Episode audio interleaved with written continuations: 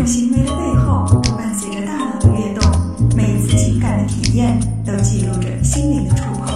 Outside In，探索大脑，理解内心。Outside In，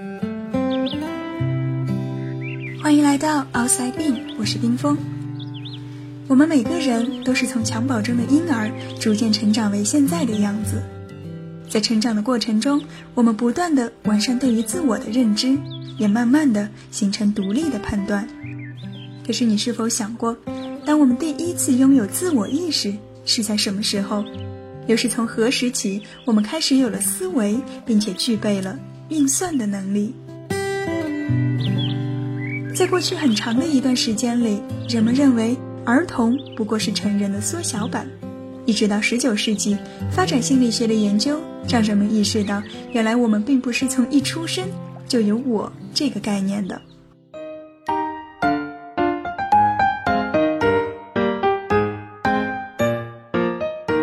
在科学史上，有一个非常经典的关于自我意识的实验，是一九七零年美国心理学家 Gordon Gallup 设计的。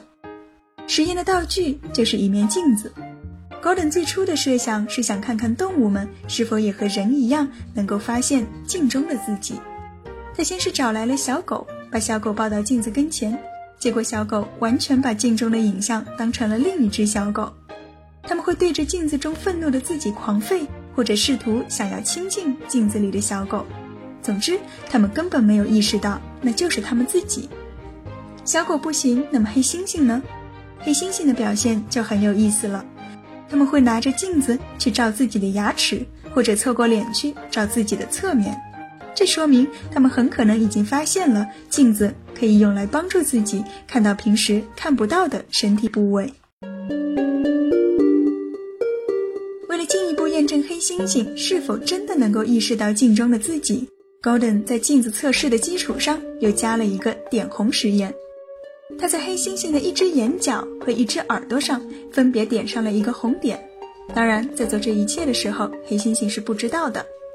然后他把这只黑猩猩带到了一面镜子跟前，结果发现黑猩猩会频繁地去触摸自己带有红点的眼睛和耳朵，触摸的次数要远远多于不带红点的部位。这被认为是一个非常有力的证据，证明黑猩猩的确知道在镜子中看到的就是他自己。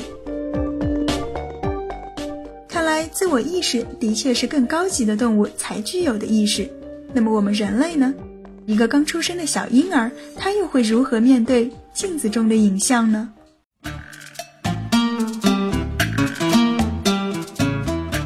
美国北卡罗来纳大学的 Bill Amsterdam。将 Gordon 的实验搬到了婴儿身上，结果发现，在最初的一年里，婴儿们的表现就像大多数动物一样，他们也把镜子中的自己完全当成了另一个小 baby。到了一岁多，他们开始注意到镜子里的人好像会和自己做出同样的动作，不过这种同步似乎让他们感到有些害怕，他们会表现出不愿意照镜子，或者用手去抓镜子里的那个人。一直到一岁半、两岁的时候，他们才真正明白镜子的作用。除了在婴儿的鼻子上点红点，研究人员还做过另一项测试。他们让小孩子坐在一面大镜子跟前，然后在孩子的身后举起一只玩具。如果是一岁大的孩子，他们会伸手去抓镜子中的玩具，而两岁的孩子则会转身去抓背后的玩具。随着我们能够从镜子中认出自己，我们也开始有了自我意识。而对于一个孩子来说，在理解自我的同时，他还需要了解这个世界的客观规律。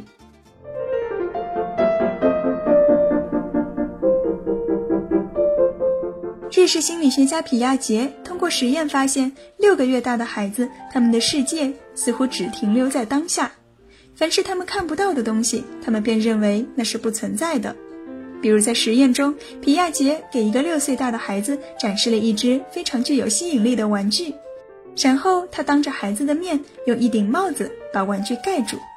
这个时候，孩子会睁大眼睛盯着帽子看，可他不会去试图寻找被藏起来的玩具。等孩子长到八个月，皮亚杰又重复了以上的实验。结果显示，八个月大的孩子似乎已经能够表现出对于看不到的物体的记忆。如果你把玩具藏起来，他们就会立即去寻找它。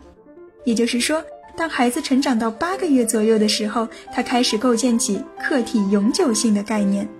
他能够明白，即使我看不到、听不到、摸不到，但物体不会凭空的消失，它依然存在于这个世界。能够明白物体不会凭空消失，那是否也意味着他们能够理解守恒的概念呢？皮亚杰于是又做了另一个实验，他找来一个五岁大的孩子，在他面前放了两只一模一样的杯子，倒上相同量的牛奶，牛奶在杯子中呈现出相同的高度。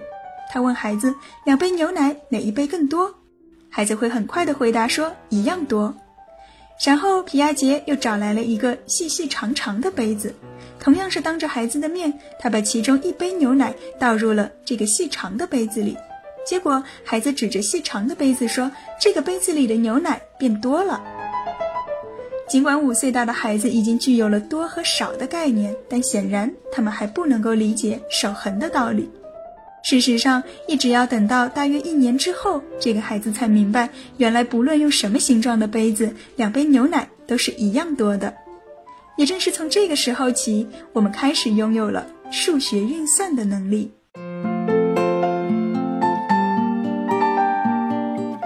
成长的脚步始终在向前。当我们还是一个儿童时，我们无法理解大人的思维方式。而当我们长大成人，我们也早已不记得当初的自己是如何与这个陌生的世界互动。也许孩子的世界只有孩子们自己知道。尽管我们每个人都曾经亲身经历过，可是长大之后，我们也只能通过外在的方式去探究那个曾经的自己。